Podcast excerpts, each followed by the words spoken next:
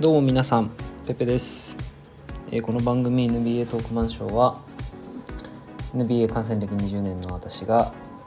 その日にあった NBA のことについてお話をする番組になってます。はい。まあ、ということでですね本日なんですが、えー、まあ、そろそろ開幕が近いということでですね、まあ、パワーランキングなるものがあるのを皆さんご存知だと思うんですけれども、まあ、いろんなメディア媒体でまあもう簡単に言うと順位ですよね普通に。まあ、イースタンカンファレンスウエスタンカンファレンスもしくはまあリーグ全体みたいな感じで、まあ、それぞれのチームがまあ何何位なのかみたいのをまあいろいろ出しておるわけなんですけれども、まあ、本日はまあドストレートに NBA.com が出しているパワーランキングを見ながら話していこうと思います。で NBA.com のパワーランキングは、まあ、どうやらウエスタンカンファレンスイースタンカンファレンスみたいにそれぞれ分かれてランキングが作られてるようなのでそちらをまず見ていこうかなと思います。で多分これ一個ずつ話してったら相当時間かかりそうな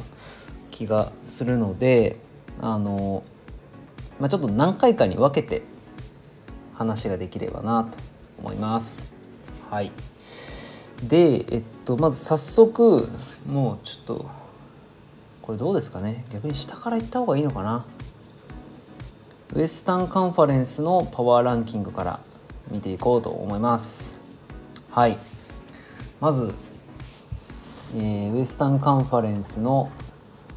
まあ、最下位ですね。15位。一体どこのチームなのかというとオクラホマシティサンダーです。今すごい今めっちゃ噛みそうになりました。オクラホマシティサンダーって。すげえ言いづらい、まあ、サンダーですね。でサンダーは、まあ、このオフシーズンで、まあ、クリス・ポールが、えー、サンズに行ってしまいましたので、まあ、結構大きな痛手を負ったというところでございます。あとあれですねガリナリが出ていったというところもありますしあとはまああそこアダムスか。もうだからもうすげえ出てってますねそういう意味で言うと。クリス・ポール、えー、ダニーロ・ガリナーリとあとスティーブ・アダムスということで、まあ、非常にまあコアなプレイヤーがあとまあデニス・シュルーダーも出てきましたね。そうなんですよね。まあこれよく見たら確かにちょっと半端じゃないですね。出てってるメンメンツが、まあ、それは強くなるわけねえだろっていう話なんですが逆に誰が入ってくるかっていうとジョージ・ヒルアル・フォーフォードですと、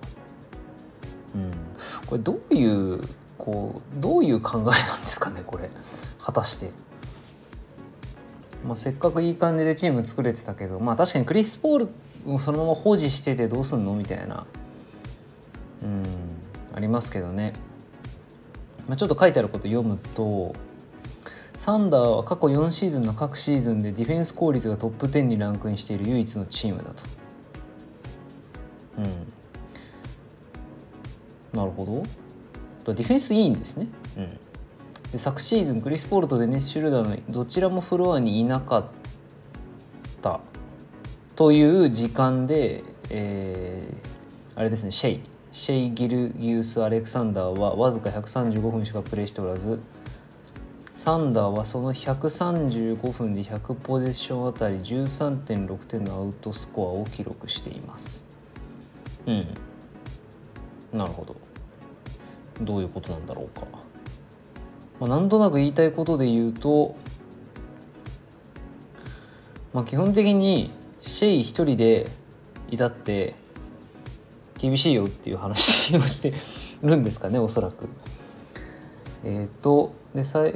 これがルグエンツ・ドートの使用率はレギュラーシーズンの13.9%からプレーオフで23.5%に上昇したと。ああこれはレギュラーシーズンで500分以上ポストシーズンで100分以上プレーして119人の選手の中で最大の跳躍率だった。うんいやそういうことですね。まあ、なんでやっぱドートは、まあ、メッケモンでしたっていうことを言ってます。まあなので、まあ、なかなか厳しいですよねもはや誰がコアメンツなのかっていうと SGA とジョージ・ヒルとアルフォーフォードですってなっちゃうとねあとはテレンス・ファーガソンとかまだいるんですかねうんちょっと分かんないですけども誰が点取るのみたいな感じになっちゃうんで確かにサンダーは厳しいでしょうということですね。はい、うん、サンダーで有望な選手、うん、ダリアス・ベイズリーとか個人的にはもしかしたらプレイタイム伸びて良くなるかもなと思いますけど、うん、ちょっと厳しそうですねやっぱり。はい。で続きまして14位はどちらでしょうか？サクラメントキングスです。いや低いな。まあキングスキングスね。もうだいぶ日の目を見てないですよねキングスって。うん。もう何シーズンプレーオフ逃してんだろうっていう感じですが。うん。本当かわいそうだなって感じしますけど。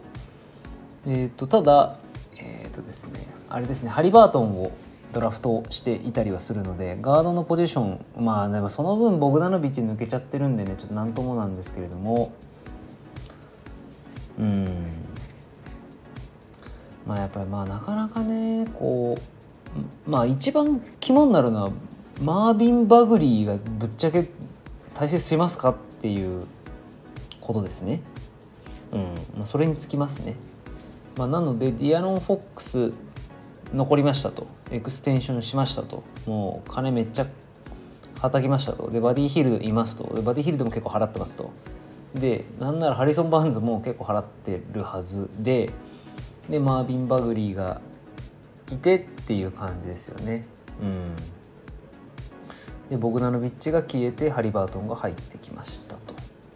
だも契約結構重たい選手多いけど勝ててないっていう、まあ、一番良くないケースですね。うん。はい。なるほど。キングスはルーキーや2年目の選手から昨シーズンの分数の8%しか得てない。これはリーグで5番目に低い率、うん、だから若手あんま出してないよって言ってるんですねこれ。そこが問題だと。確かに。それはすごい大変大変な問題ですね。若手多いチームなのに。うん。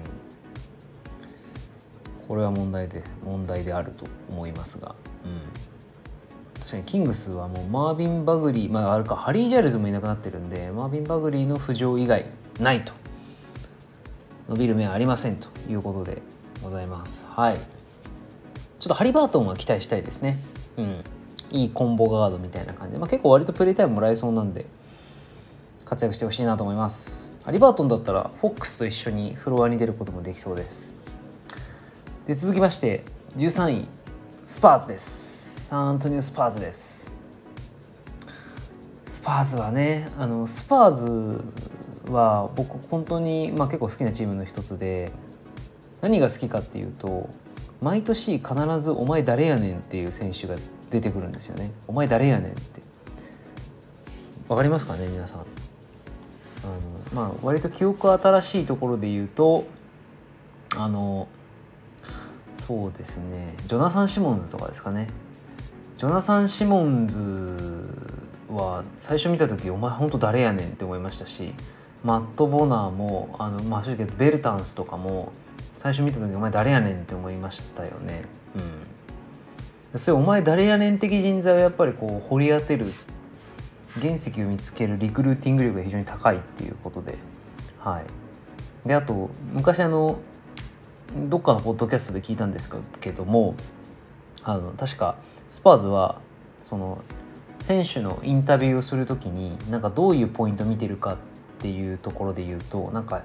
一つの指標としてユーモアを見てるっていう話を言っていて、うん、やっぱりその何て言うんでしょうね、まあ辛いことも笑い飛ばせる胆力みたいな なんかそういうやっぱそういうのがやっぱねどこ行っても大事なのかもしれませんね。はい、ちょっと話ずれちゃいましたで、えっと、スパーズはプレーオフを逃してしまったということなんですが、えー、まあぶっちゃけたところ僕どう僕がスパーズどう見てるかっていうところで言うとですねやっぱデジョンテ・マレーとデリック・ホワイトがなんか意外と頭打ってるっていうところかなと思います。でデジョンテ・マレーの場合はうんやっぱ彼スコーリングできないんじゃないかな。うん。ちょっとそれまあディフェンスがいいっていうのは間違いないと思うんですけどね。うんなんかやっぱりなかなか難しいかなと思いますけど、まあ、ただ楽しみな若手多いですね。ロニー・ウォーカーケルドン・ジョンソンあとはルカ・サマニッチ。あとは確かあそっか。今今年のドラフトではデビン・バッセルっていう、まあ、ウイングの選手を取っていたりするので、まあ、この辺りの若手がグイって伸びるとなんか普通に見てて楽しいチームにはなりそうだなっていうふうには思いました。はいなんでスパーズは僕は毎年毎年毎年出てくる「お前誰やねん」っていう選手を楽しみにしてます。うん、今年はいるのでしょうか。はい。えー、続きまして12位ミネソタ・ティンバー・ウルブズということなんですけども昨年19勝45敗しかしてないということですね。うん、まあちょっとまあそうディフェンスがで我々悪いんですかねやっぱり。あ意外とオフェンスレーティングの方が低いんですね。オフェンスレーティング30チーム中24ディフェンスレーティングが30チーム中20ということでした。はいで今年はアンソニー・エドワーズだとリッキー・ルビオ戻ってきたのがすごく面白いなと思いますすごくいいなと思います。うん。やっぱりあの若いチームってこういうベテランのポイントガードの人がいるのってすごいいいと思うんですよね、うん、やっぱりレイカーズにとってのレイジョン・ロンドンも素晴らしいポジションだったと思いますし、うん、えーとそうですね。それで言うとまあアンソニー・エドワーズがどこまで行くかっていうところですよね。いやまあただルビオが入ってくるのまあだからもう下手したらルビオとディアンジェロ本当に同時にコート出るっていうことがありえそうですよね。うん、全然個人的にはありかなっていうふうに思います。なんかエドワーズが入るとすごいオフェンスっていう面だけで言うとすごく楽しみなチームになりそうだなと思いますけれどもどうなんでしょうか。はいまあ、まあ、なんとなくですけれども普通にウルブズは絶対あのレギュラーシーズンの試合は必ずチェックするチームになりそうだなっていうふうに思いますね。やっぱり僕は個人的にアンソニー・エドワーズなんか人相が悪いんであんまり大成しないんじゃないかなって勝手に思ってますね。やっぱあの人相ってすごい大切だと思ってましてやっぱ同じタイプとして見られてるドノバン・ミッチェルとかはもう目キラキラしてますよね。うん、でドゥエイン・ウェイドは目キラキラしてるかって言われたらちょっと大変申し訳ないんですけどしてないんですけど、うん、なんだろうなアンソニー・エドワーズのなんかこう溢れ出るジャイアン感っていうんですか、うん、なんかあれちょっとうさんくさい感じがしてならない。うん、ちょっともうちょっと前えー、そうですね。もうちょっと前にやっぱり、まあ、結果論にはなりますけれども人相悪かったりとかこううさんくさい感でやっぱダメだったなとアンソニー・ベネットとかグレッグ・オーデンなんですよね。うん。ちょっと不安です。はい。ちょっと次で最後にします。西の11位予想。ニューオーリンズ・ペリカンズです。ペリカンズ意外と低い。まあでもそっか。このぐらいですかね、まあ、あの今年はまず、えー、結構オフ動きました。まずジュルー・ホリデーが出てきました。どっか行っちゃいました。どっか行っちゃったんだけどバックスバックス行きました、まあ、代わりにあのエリック・ブレッドソーが入ってきたんですけどあとデリック・フェイバーズも、えー、ジャズ。多分ジャズ確かジャズだった気がしますがジャズに行きましたというところです。で今言ったようにエリック・ブレッドソーとスティーブン・アダムス。であとコーチヘッドコーチにスタン・バン・ガンディが入りました。であと地味にいい補強だったのがドラフトでキラ・ルイス・ジュニアというあのポイントガードですね。結構ディアロン・フォックス的な、え、ポジションの選手を取あ、まあ、ポジションというかタイプの選手を取ったっていうところですね。あとはまああのイングラムに、えー、マックスでオファーをしたというところが今季のオフの話でした。でまあ言われてましたよねスタンバン・ガンディが果たしてイングラムとかロンゾボールとか果たしてコーチングできるのみたいなこと言ってましたけどいやそんなこと言ってたらいやスパーズはどうすんねんっていう話で、うん、ポービッチ元おじさんおじいちゃんじゃんっていうところですよね。まああとは、まあ、結果的にスティーブン・アダムスとザイオン・ウィリアムソンっていうのが、まあ、どどうまあもうめちゃくちゃこうタフなフロントコートになるんで、まあ、これどれだけ機能するかっていうところですよね。うんまあでもあのやっぱりロンゾ・ボールからザイオン・ウィリアムソンのアリウープが、まあ、ととにかく楽しみなんで、まあ、ザイオンには怪我なくやっていただきたいと思ってます。個人的にエリック、まあ、そのジュルー・ホリデーがエリック・ブレッドソンになったっていうのはやっぱりどうしてもちょっと、まあ、これダウングレードですよね明確に。うんと言わざるを得ない。その分ロンゾボールに頑張ってほしいなと。個人的には思ってます。あとはニケル・アレキサンダー・ウォーカー。かな？NAW ですけれども、まあ、彼にも僕は期待したいなと思っております。はい。ということで一旦パワーランキングの話はここで終わりにしてまた以降の話についてはそうですね。また明日明日できるかちょっと分かんないんですけどはい。近いうちにお話できればなと思います。開幕が楽しみです。終わります。バイバイ。